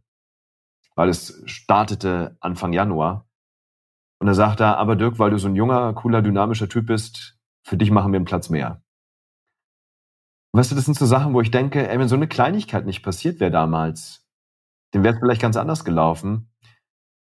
Und dann habe ich angefangen mit NLP. Ähm, dann als nächster sicherlich Susanne Kleinhens. Ganz kurz, du was? Wie alt warst du, bei, als du NLP angefangen hast? Äh, da habe ich, na, das war 98. Das heißt, ich war 21. Krass, ey. Genau. Mit 21. Genau, dann bin ich in dem Jahr 22. Genau, also 21 habe ja im Dezember Geburtstag. 21 war ich. Da war Coaching ähm, noch nicht cool. Nein, da war Coaching alles andere als cool. Ähm, die, da, da war die Coaching-Idee, so wie sie heute am Markt ist, überhaupt noch nicht am Markt. Also damals war Coaching eher ja was was out of system irgendwie. Also das war überhaupt noch nicht in aller Munde. Also ich erinnere mich, dann kam so langsam Anfang 2000 so die ersten größeren Coaching-Ausbildungen. Also klar gab es schon Coaching-Verbände und so, aber es war eher sowas für Führungskräfte. Hm. Ja, Robbins, Tony Robbins hat mich auch wahnsinnig geprägt, der in Amerika das Thema Coaching, Veränderung einfach wahnsinnig groß gemacht hat, gerade in den 80er Jahren. Ähm, Robbins, das war das erste Buch, was ich gelesen habe zum Thema NLP. Ich habe damals Kampfsport gemacht und war Fitnesstrainer, Ernährungsberater und bin über zwei Ebenen darauf gekommen. Äh, zum einen habe ich in der Ernährungsberatung gemerkt, die Leute setzen irgendwie nicht so richtig um, was man in der Beratung macht. Ich weiß noch, mein Dozent damals hat gesagt, Dirk, wenn zwei von zehn das umsetzen, was du machst in der Beratung, ist das eine super Quote, wo ich dachte, alter Falter, wie demotivierend ist das denn? Zwei von zehn machen das und acht machen es nicht oder wie? Und auf meine Frage, was kann ich denn tun, um das zu verbessern in der Quote, ja, habe ich in äh, fragende Augen geguckt. Da lag die Antwort auch nicht. Ähm, ich habe dann damals in einem Diskussionsforum, und das ist so Wahnsinn, wenn man da zurückdenkt, das war noch die Zeit, wo wir kein wirkliches schnelles Internet hatten, wie es heute ist. Ja, das waren noch Modems, die so Geräusche gemacht haben, wenn man sich eingewählt hat. Und dann ist man irgendwie mit 56.000 Kilobit oder so gesurft. 56k, ich weiß es gar nicht mehr. Also auf jeden Fall was wahnsinnig langsam. Und damals gab es Diskussionsforen in der Form, dass man ein Programm hatte, wie ein E-Mail-Programm, wo die ganzen Mails dann reinkamen. Also da war keine Pinnwand, sondern man hat die Mails gelesen, hat dann was geschrieben, dann haben die anderen das gelesen. Und da schrieb jemand, das war ein Kampfsportforum, über Selbstverteidigungsangst. Weil ich habe damals ziemlich schnell im Training gemerkt, Mensch, dass viele eine Hemmung haben, sich zu wehren. Die können es dann, aber trauen sich nicht, sich zu wehren. Und da habe ich da gesucht und da fing jemand an, über NLP zu reden. NLP, und es wäre so toll, wenn ich das jetzt nochmal lesen könnte. Mich würde interessieren, wer hat das damals geschrieben? Der schrieb, diese neurolinguistische Programmierung wäre eine Methode, mit der man sehr schnell Ängste auflösen kann. Und dann dachte ich, NLP, neurolinguistische Programmierung, keine Ahnung, nie gehört, klingt total komisch, irgendwie neurolinguistisch programmieren. Dann bin ich zu Kiepert gegangen am Kudamm, mit dem Bus hingefahren, bin zu der Verkäuferin gegangen und habe gesagt, Entschuldigung, ich suche ein Buch über, dann habe ich das genauso gesagt, neurolinguistische Programmierung auf meinen Zettel geguckt, weil ich dachte, die guckt mich gleich an wie ein Auto. Und die hat völlig entspannt geguckt, hat gesagt, ja, kein Problem, kommen Sie mal mit. Zack, griff ein Buch und sagte, hier, das ist ein Bestseller. Und gab mir das Buch von Tony Robbins, Grenzenlose Energie. Dachte ich, okay, das war ja einfach. Ja, und dann bin ich, habe ich das Buch gekauft, mich im Bus gesetzt, zurückgefahren und im Bus habe ich noch gelesen und es hat mich so geflasht, wo ich dachte, was ist das denn bitte Geiles? Das war wie eine neue Welt, die aufgegangen ist. Und da habe ich angefangen zu lesen, zu lesen, das Buch zu verschlingen. Das war im August 98. Ich habe dann recherchiert und habe dann halt dieses NLP-Institut gefunden von Karl. Ja, und habe dann im Jahr ja, 99, Januar 99, die ersten NLP-Seminare besucht mit der Idee, ich mache jetzt erstmal den Practitioner. Es ging ein Jahr Dann war ich Ende 99 fertig mit dem Practitioner und viele aus meiner Gruppe machten weiter mit dem Master Practitioner. Der ging nochmal ein Jahr. Dachte ich, okay, eigentlich wolltest du erstmal jetzt damit arbeiten und kostet ja auch Geld. Und dann dachte ich, na gut, ich mache das, ich mache den Master jetzt auch noch. Dann habe ich den Master gemacht. Dann war, war das Jahr, ja, das war dann im Sommer. Lass, lass mich überlegen. 99? 99, 2000 habe ich 98 angefangen, weil ich habe 2000 dann die Trainerausbildung gemacht. Nee, die ging im Sommer 2000 los, genau. Und dann dachte ich nach dem Master, oh, jetzt gibt, macht der, macht der Karl auch noch eine Trainerausbildung, eine kombinierte mit Coach-Ausbildung gleich, mit ganz vielen Trainern, geht auch noch mal ein Jahr. Na gut, das mache ich dann auch noch. Ja, und dann habe ich das auch noch gemacht. Und dann war ich danach der jüngste NLP-Trainer in Deutschland damals. Und ja, so ging es dann los. Ne? Und das überschnitt sich ja dann, weil ich mich im März 2001 dann vor Abschluss der Trainerausbildung selbstständig gemacht habe. Geil. Und ja, das ist der Wahnsinn, wie die Sachen zusammenkamen. Ne? Also Karl Nielsen, Tony. Robbins, ja. Susanne Kleinhens. Das waren alles so Rädchen, die ineinander griffen. Hm. Und dann natürlich meine Eltern, die damals gesagt haben, so die Idee, sich selbstständig zu machen, halten wir jetzt nicht für die beste. Kannst du nicht irgendwie nebenberuflich im Amt bleiben? Die aber trotzdem, obwohl sie skeptisch waren, gemerkt haben, wie mich das erfüllt und gesagt haben, pass auf, wir äh, zahlen dir im ersten Jahr, wir finanzieren dir das und, und zahlen was dazu äh, für die NLP-Ausbildung. Krass. Und da bin ich heute einfach noch wahnsinnig dankbar, dass ich da auch diesen Raum bekommen habe und dass meine Eltern da an mich geglaubt haben. Ja, und das hat dann alles dazu geführt, in dieser Kombination, dass ich mich dann selbstständig gemacht habe. Und dann sind mir wahnsinnig viele Menschen einfach begegnet auf dieser Reise, die mich inspiriert haben, die mir Impulse gegeben haben. Dann kam das Buch mit David Servan Schreiber. Ja, und dann kam das alles so Stück für Stück letztendlich zusammen. Wenn du selber mal an deine Coaching-Erfahrungen denkst, als Coachee, was war da am kraftvollsten in der Veränderung für dich? Oh ja, ich erinnere mich an eine Coaching-Sitzung mit Monika Ernst Kappelmeier, mhm. die damals im Practitioner auch ein Part übernommen zum Thema Timeline. Mhm. Und das Format hieß Programmieren der Zukunft. Und ich weiß heute noch, ja, wie ich auf dieser Timeline stand, wie dieses Ziel in Anführungsstrichen bitte programmiert haben, also das Ziel visualisiert und dann auf die eigene Zeitlinie positioniert haben. Und das macht man dann so, dass es einrastet in die Timeline. Man hört, wie es Klick macht, wie eine Tür, wie die ins Schloss fällt oder man fühlt, wie eine Tupperschüssel zugedrückt wird und dieses Ziel einrastet. Und in dem Moment bekam ich einen Flash an inneren Bildern. Das war richtig so, da kamen mehrere Bilder, in denen ich quasi meine Zukunft gesehen habe. Und da war ein Bild dabei, wo ich gesehen habe, wie ich auf einer Terrasse sitze mit meiner Frau, ich habe blonde Haare gesehen und zwei Töchtern frühstücke. Das ist der Wahnsinn, dass genau das irgendwann passiert ist. ja, ich war dann erstmal verlobt. Meine, meine Freundin hatte damals braune Haare und ich dachte mal, komisch, falscher Film. Irgendwas stimmt hier nicht. Und ich wusste, als ich dann Ute kennengelernt habe, wir haben uns ja in der Grundschule schon kennengelernt und dann aus den Augen verloren und wiedergesehen, mit 28, wir wussten beide, wir kriegen Mädchen. Und ich weiß noch wie heute beim, bei Emmy, unserer zweiten Tochter, wie wir beim Frauenarzt waren und der uns sagte, glaube bei der Feindiagnostik, es wird ein Junge. Und wir haben uns angeguckt und haben gesagt, es kann nicht sein. Es ist ein Mädchen. Es ist kein Junge. Das fühlt sich surreal an. Doch, er ist sicher. So, und dann waren wir vier Wochen später nochmal da. Dann guckt er uns an und sagt, was habe ich gesagt? Habe ich gesagt, es wird ein Junge? Da muss irgendwie der Penis abgefallen sein. Es wird ein Mädchen, definitiv. Ja, also der Hammer. So, und das rückblickend, wo ich so denke, wie krass ist das denn? Und ich habe dieses Bild, was dann später eingetreten ist, dass wir hier auf unserer Terrasse saßen, gemeinsam gefrühstückt haben. Ich habe dieses Bild vorher gesehen, definitiv.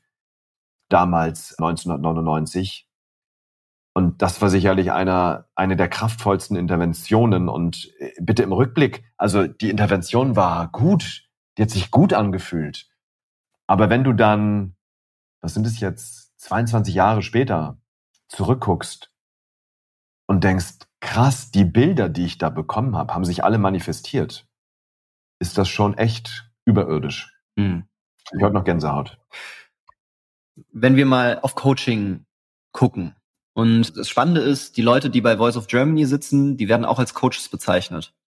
So. Und es gibt auch Social Media Coaches und so weiter. Und auch ich glaube, das Bild gesellschaftlich betrachtet eines Coaches ist nicht das, was wir jetzt zum Beispiel teilen, weil es ja auch kein geschützter Begriff ist. Und das ist immer auch wieder in Diskussionen und das ist auch immer die Frage, die ich mir immer wieder stelle. Wie, wie kann das gelöst werden? Kann es überhaupt gelöst werden? Was sind dann deine Gedanken zu, wie sich das entwickeln wird in Zukunft? Was glaubst du? Also ich glaube, dass wir eine starke Professionalisierung erleben werden. Also ich lass uns in den Medizinbereich gucken. Ja, es gab auch Zeiten. Ähm, ich weiß nicht, ob du den Roman Der Medikus kennst. Mhm. Ja, das ist ein wundervoller Abenteuerroman, der übrigens auch verfilmt wurde mit Elias Mbarek. Also kann man sich mittlerweile auch anschauen, Der Medikus. Und da geht's auch um die Anfänge der Medizin. Ja, und Medizin äh, war ja auch nicht immer der Beruf des Arztes, war ja auch nicht so anerkannt und so fundiert, wie er heute ist in der Vergangenheit. Mhm. Das ist im psychotherapeutischen Bereich genauso, wenn wir mal an die Zeit vor Freud zum Beispiel denken oder auch ab Freud. Ich glaube, was wir gerade erleben, ist, dass ein neuer Beruf entsteht. Und wir sind an den Anfängen dieses Berufs. Also ich rede von einem Coaching-Beruf für die Bevölkerung, für die Allgemeinbevölkerung, ergänzend zu dem psychotherapeutischen ähm, wenn erstmal psychische Probleme auftreten, wir merken, da reicht ein Coaching nicht mehr aus, wobei die Grenzen ja absolut fließend sind, ja, genauso wie die Grenzen fließend sind. Wann ist es gesundheitssteigernd? Wann gehe ich zu einem Fitnesscoach zum Beispiel oder zu einem Ernährungsberater und wann ist eher ein Arzt gefragt? Also es sind ja wirklich Grenzen, die fließend sind. So, und ich glaube, dass wir mitten in dieser Professionalisierung sind. Und ich finde es wahnsinnig wichtig, diese Professionalisierung einfach auch zu gestalten. Dazu gehören natürlich Verbände, aber dazu gehört auch ein ordentliches Wissensfundament. Und das ist für mich die Motivation. Ich habe jetzt in den letzten zwei Jahren drei Bücher geschrieben, die insgesamt über 1000 Seiten stark sind. Ich habe in den Jahren davor länger an der Mimikresonanz Profibox gearbeitet die das, den gesamten Bereich der Körpersprache zusammenfasst, auf acht Kanäle unterteilt mit 1265 Studien. Ich sage immer, der Wert eines Buches misst sich daran, wie viele Bücher oder Studien musst du nicht mehr lesen, wenn du dieses Ding hast. Und für die Mimikresonanz Profibox äh, sind das 1265 Studien. Ich habe das M-Trace Buch geschrieben, 520 Seiten als Grundlagenwerk der nächste Teil, Ego State Coaching mit M-Trace, immer mit integrativen Frameworks, kommt im Mai, im November nächsten Jahres. Also im November, wir haben ja bald 2022, November 2022, hm. kommt dann Band 3, Band 4 kommt dann im Jahr danach, und aber Band 2, 3 sind schon fertig geschrieben. Und ich mache das alles, um eine Grundlage zu schaffen, um ein Fundament zu schaffen. Ich versuche ein Framework zu kreieren, was auch eine gemeinsame Sprache kreiert für den Bereich Emotionscoaching. Coaching ist ja noch viel größer, das heißt, mein Bestreben ist es, den Bereich Emotionscoaching zu professionalisieren mit einem wissenschaftlichen Fundament oder es an einem wissenschaftlichen Fundament auszurichten. Ja, die Mimikresonanz Profibox war das Bestreben, den aktuellen Stand der Körperspracheforschung wissenschaftsorientiert, aber praktisch ausgerichtet in ein Werk zusammenzufassen, was es so noch nicht gibt, damit andere die dann sich mit dem Thema Körpersprache beschäftigen wollen, auf eine fundierte Art und Weise, eine Grundlage haben, mhm. ein Fundament haben, auf dem sie aufsetzen können. Also ich versuche mit meinem Job und mit dem, was ich jeden Tag tue, und das ist das, was mich jeden Tag erfüllt, ein Fundament zu schaffen, auf dem die nächsten Generationen aufbauen können, um eben diese Sammelarbeit nicht mehr zu machen. Weil was wahnsinnig viel Arbeit ist, ist natürlich das Recherchieren das Zusammentragen, was mir wiederum wahnsinnig leicht fällt, also das ist zeitintensiv, was mir wahnsinnig leicht fällt, ist das Vernetzen. Ich merke, mein Hirn vernetzt automatisch. Ich stelle mir diese Frage von, was ist der gemeinsame Nenner, was ist der rote Faden, die stelle ich mir, seit ich denken kann. Und deswegen fällt es mir wahnsinnig leicht, integrative Modelle zu entwickeln. Und das ist das Ziel. Und das ist meine Motivation, das in Schriftform zu verfassen, Ja, das klingt jetzt ein bisschen komisch. Als ich die Profibox, als ich den letzten Punkt gesetzt hatte, dachte ich, so, jetzt kannst du sterben. Bitte nur im übertragenen Sinne. Ja. Im Sinne von, es ist jetzt fertig und da ist ein Punkt und es kann raus in die Welt. Und natürlich habe ich noch viel vor in diesem Leben. Deswegen ist das eine metaphorische Aussage gewesen. Einfach, puh, ein Meilenstein ist geschafft. Und glücklich zu sein, diesen Meilenstein erreicht zu haben, weil jetzt andere darauf aufbauen können. Hm. Wenn es einen Glaubenssatz gäbe, den du fest in die Haltung von Coaches installieren könntest, welcher wäre das? Die Lösung liegt im Klienten. Ah, die Lösung liegt im Klienten. Die Lösung liegt im Klienten immer. Weil das wird am häufigsten vernachlässigt aus meiner Erfahrung, dass wir denken, als Coach die Lösung für den Klienten zu kennen. Mhm. Dabei liegt die Lösung stets im Klienten. Und das ist das, was für mich übrigens Coaching auch auszeichnet. Als Mentor mhm. gebe ich Erfahrungen weiter. Als Berater nehme ich mein Know-how und entwickle gemeinsam mit dir als Klient eine Lösung. Das kann eine IT-Beratung sein, das kann eine Ernährungsberatung sein. Ja, wenn ich Ernährungsberater bin, dann entwickle ich mit dir, mit meinem Ernährungswissen einen Ernährungsplan, der für dich passt. Als Coach gebe ich dir einen Rahmen, ich gebe dir Hilfe zur Selbsthilfe. Und ich mache das immer gerne an einem Beispiel. Was wir zum Beispiel bei M-Trace standardmäßig machen ist, weil die Forschung sagt, das ist ein wahnsinnig wichtiger Wirkfaktor, sind Mikrotransferaufgaben. Das heißt, ich gebe dem Klienten nach jeder Coaching-Sitzung eine Mikrotransferaufgabe mit, die die eigene Selbstwirksamkeit und Eigenverantwortung stärkt. So, und wenn der Klient jetzt in der nächsten Sitzung zu mir kommt und zu mir sagt, Mensch, Dirk, Übung, super geil, aber ich habe es nicht geschafft. Ich habe ich hab daran nicht gedacht. Was kann ich denn da tun? Als Mentor würde ich jetzt sagen, weißt du, was mir geholfen hat, ist das Folgende. Als Berater habe ich vielleicht das Wissen über Gewohnheiten, wie man Gewohnheiten etabliert, dann würde ich sagen, Mensch, lass uns doch mal gucken, wie kannst du es dir denn möglichst leicht machen, sodass du auf diese Aufgabe schnell zugreifen kannst und so weiter. Also ich würde mein Gewohnheitsetablierungswissen nutzen. Als Berater, als Coach würde ich dich fragen, Mike, wenn du die Woche mal reflektierst, was glaubst du denn? Hätte dir geholfen, diese Aufgabe zu machen? Was braucht es dafür? Das heißt, ich helfe zur Selbsthilfe. Und ich leite zur Selbsthilfe an. Und das ist für mich ein ganz wichtiger Punkt, weil ich weiß, dass die Lösung im Klienten liegt und mein Job als Coach ist es, diese Lösung, dieser Lösung Raum zu geben, dir einen Denkveränderungs-, einen Heilungsraum zur Verfügung zu stellen, in dem sich deine Lösung entfalten kann. Und deswegen ist das für mich der wichtigste Satz, die Lösung liegt im Klienten. Und ist es nicht so skurril, dass, obwohl, sag ich mal, es eigentlich ganz, ganz wenig Ego braucht, sogar schon fast gar kein Ego, irgendwo es doch eine sehr ego-geprägte Szene auch ist, wenn, wenn du die Werbung und so weiter auch anschaust und dass es auch immer wieder Ego-Konflikte gibt? Oh ja, definitiv. Ja, ich, ich glaube, ich glaube fast, dass es weniger die Coaching-Szene als vielmehr die Trainings- und vor allem die Speaker-Szene ist. Mhm. Wo ich das erlebe, wo manchmal verwechselt wird, wer der Held ist. Weil der Held ist für mich stets der Klient und nicht der Coach.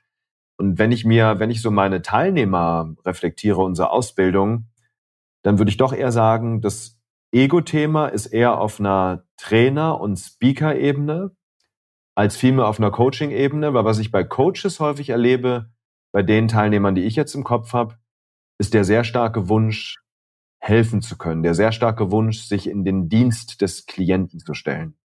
Cool. Das, ich glaube, das wird nochmal gut zu sagen. Und dennoch ist Coaching ja ungeschützt. Und glaubst du, bei der Professionalisierung wird es irgendwann Rahmenbedingungen geben, die erfüllt sein müssen? Und dass, dass ja. quasi diese Strukturen nachgezogen werden, weil es das einfach braucht und dass es dann, sage ich mal, nicht mehr eine Voice of Germany Coach gibt oder dass andere Begriffe da entstehen werden? Definitiv. Also ich glaube, dass es irgendwann klare Rahmen geben wird, wer sich Coach nennen darf und wer nicht. Okay, cool. Ja, das haben wir, das haben wir in sämtlichen Berufsbereichen ja, ne? Dass, wenn so ein Job entsteht, dass es am Anfang keine Regulierung gibt und dann gibt es irgendwann eine Regulierung für Qualitätskriterien.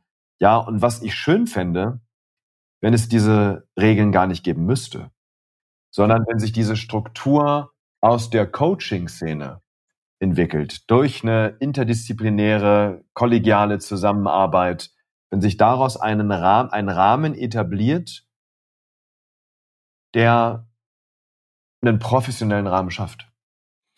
Du hast im letzten sowas gesagt wie, was wäre, wenn wir uns nicht die Frage stellen würden, was trennt uns voneinander, sondern was verbindet uns miteinander. Das setzt daran genau an, ne?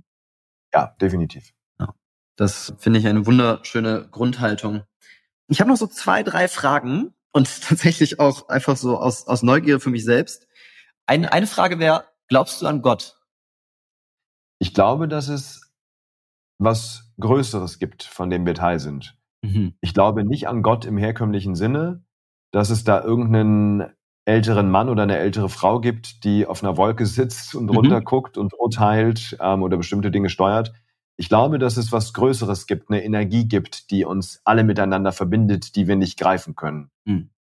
Ja, genauso wie ich daran glaube, dass es eine Berufung gibt, dass es eine Bestimmung gibt, warum wir hier sind. Ich glaube allerdings, dass wir auch dazu geboren sind, ein selbstbestimmtes, eigenverantwortliches Leben zu führen. Dass das Leben so viel Sinn hat, wie wir selber ihm zu geben imstande sind. Mhm. Also Sinn hat für mich auch Eigenverantwortung, die Aufgabe, sich die Frage überhaupt zu stellen. Ja, also deswegen, ja, es gibt was Größeres, was Höheres, aber ich glaube nicht, dass es den einen Gott oder mehrere Götter gibt.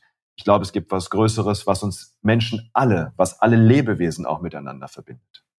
Jetzt bist du auch dafür, sag ich mal, oder ich nehme dich zumindest als maximal energetischen Mensch wahr. Also ich glaube, ich kenne kaum einen Menschen, der so viel Energie hat wie du.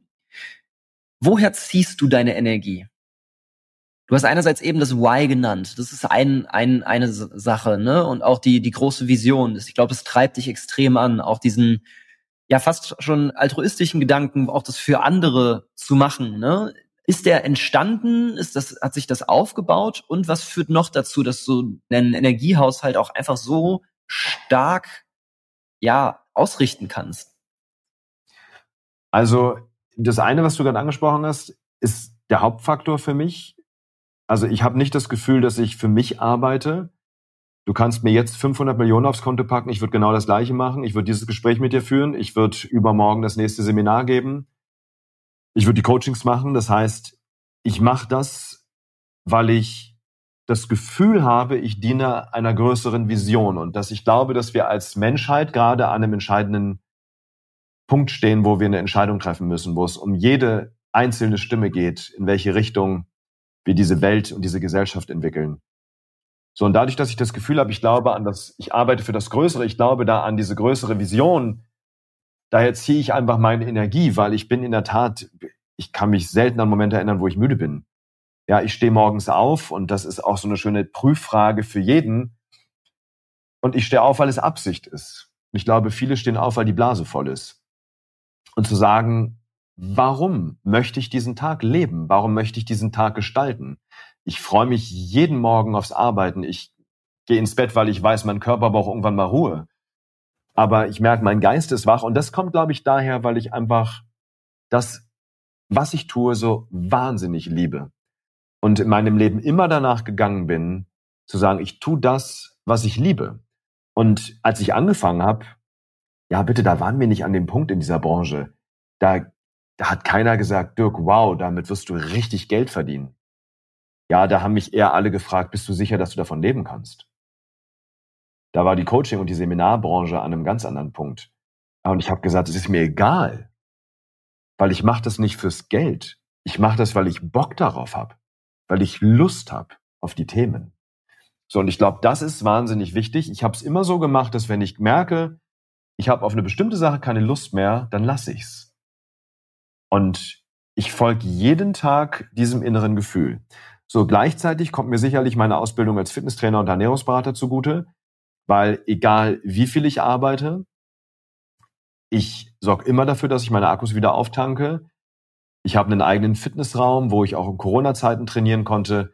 Das heißt, ich mache jede Woche Sport, äh, wenn nicht sogar fast jeden Tag. Ich ernähre mich ausgewogen. Ich esse auch mal eine Pizza, keine Frage. Ja, da, ich war mal extremer. Ich weiß noch, als ich noch Fitnesstrainer war, da habe ich mich sehr, sehr strikt ernährt. Und da habe ich äh, hier in der Altstadt äh, in Berlin gesessen, habe eine Pizza gegessen und dann kam ein Kunde von hinten an und schrie völlig entsetzt, Dirk, was, du isst Pizza? Das hätte ich nicht gedacht. Also ich gucke, dass ich mich gut ernähre, achte natürlich auch auf Genuss, aber 80 Prozent der Ernährung nähren meinen Körper wirklich. Ich mache Sport. Was, es gibt bestimmte Dinge, die für mich nicht diskutabel sind. Wir haben jeden Abend Kuschelstunde auf der Couch, wo wir als Familie auf der Couch sind, uns einen schönen Film für die Seele angucken und alle kuscheln. Und ich glaube, das ist wichtig. Also ich achte auf eine Balance, allerdings nicht quantitativ, sondern qualitativ. So, und von daher sind für mich die wichtigsten Säulen der eigenen Berufung folgen, einer größeren Vision folgen dabei. Also das Gefühl zu haben, an was Größerem zu arbeiten, was eine Bedeutung hat, nicht nur für jetzt, sondern auch für die Nachwelt das zweite ist das Thema Ernährung und Sport zu managen, da auf eine gute, auf einer guten Basis zu stellen. Und ich sehe auch die Vorbildfunktion da übrigens an meinen Töchtern.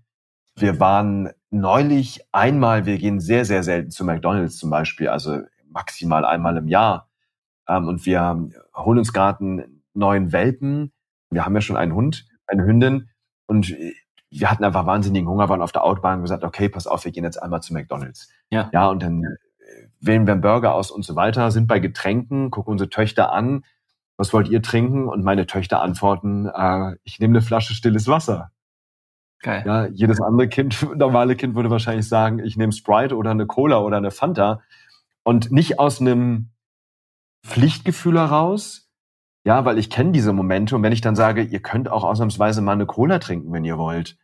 Ja, also wir verbieten das ja auch nicht und sagen die, nö, ich trinke lieber Wasser, schmeckt mir besser.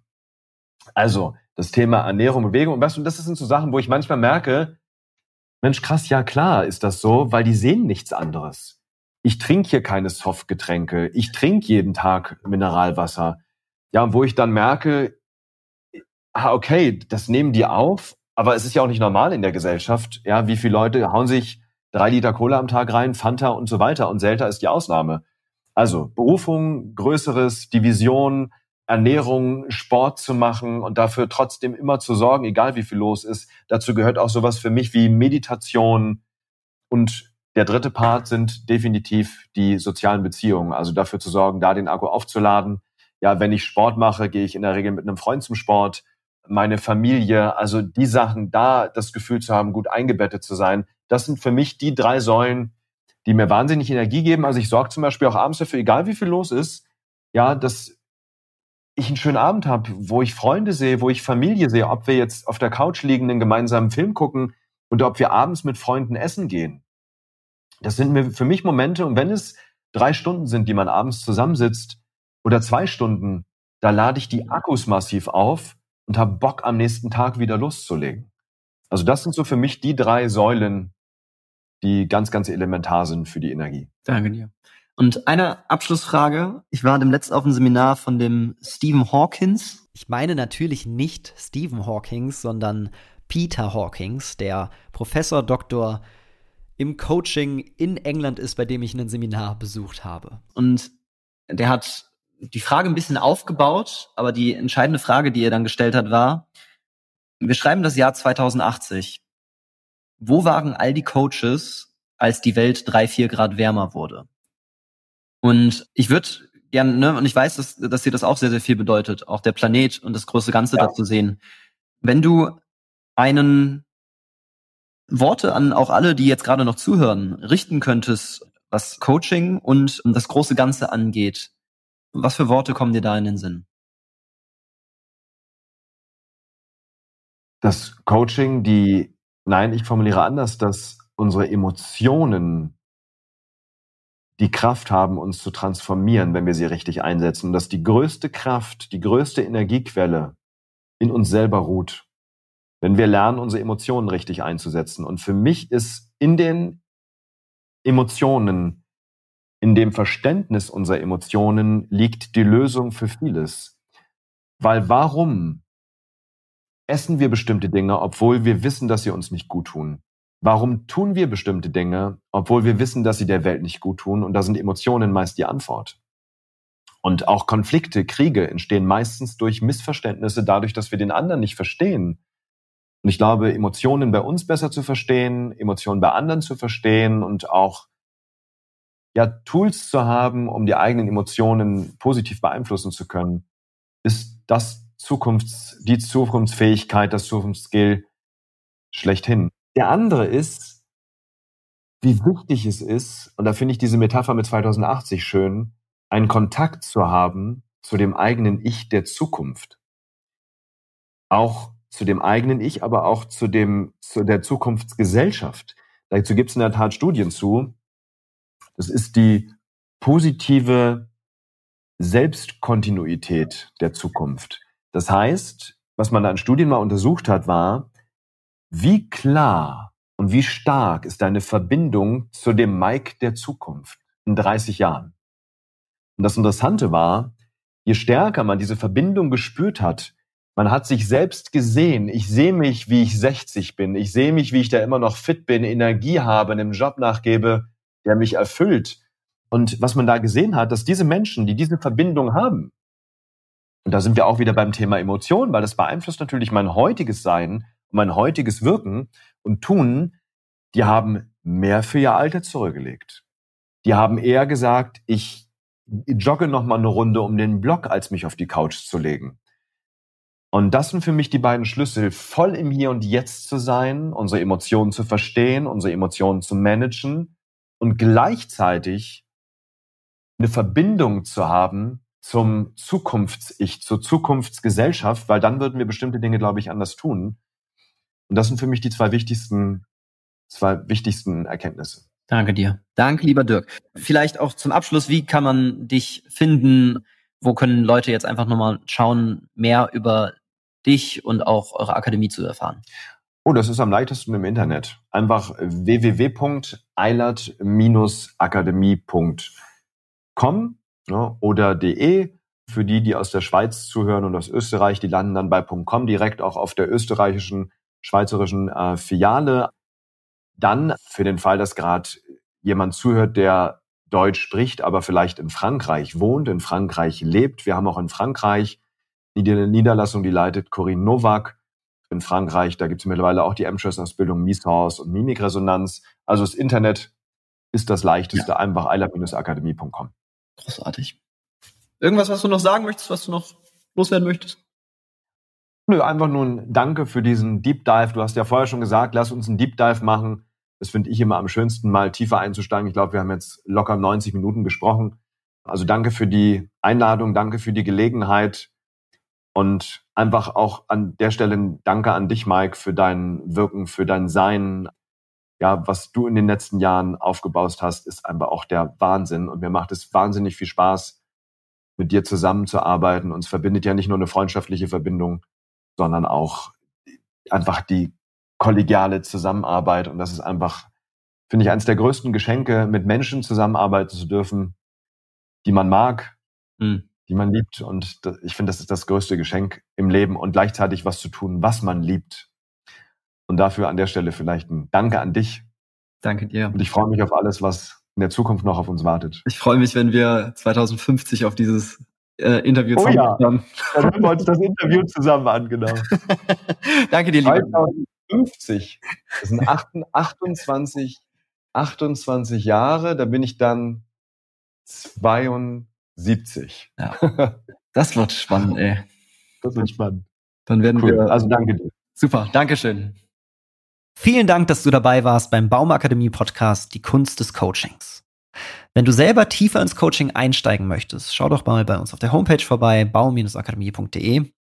Da haben wir zwei kostenfreie Webinare. Einmal, um selber Emotionscoach zu werden und Menschen zu helfen, Probleme zu lösen, die sich unlösbar anfühlen. Oder auch Mimikresonanz, wo es darum geht, Gefühle und unausgesprochene Signale zu sehen und Menschen besser zu verstehen. Ich sage danke fürs Zuhören, wünsche dir alles Glück der Welt und freue mich aufs nächste Mal.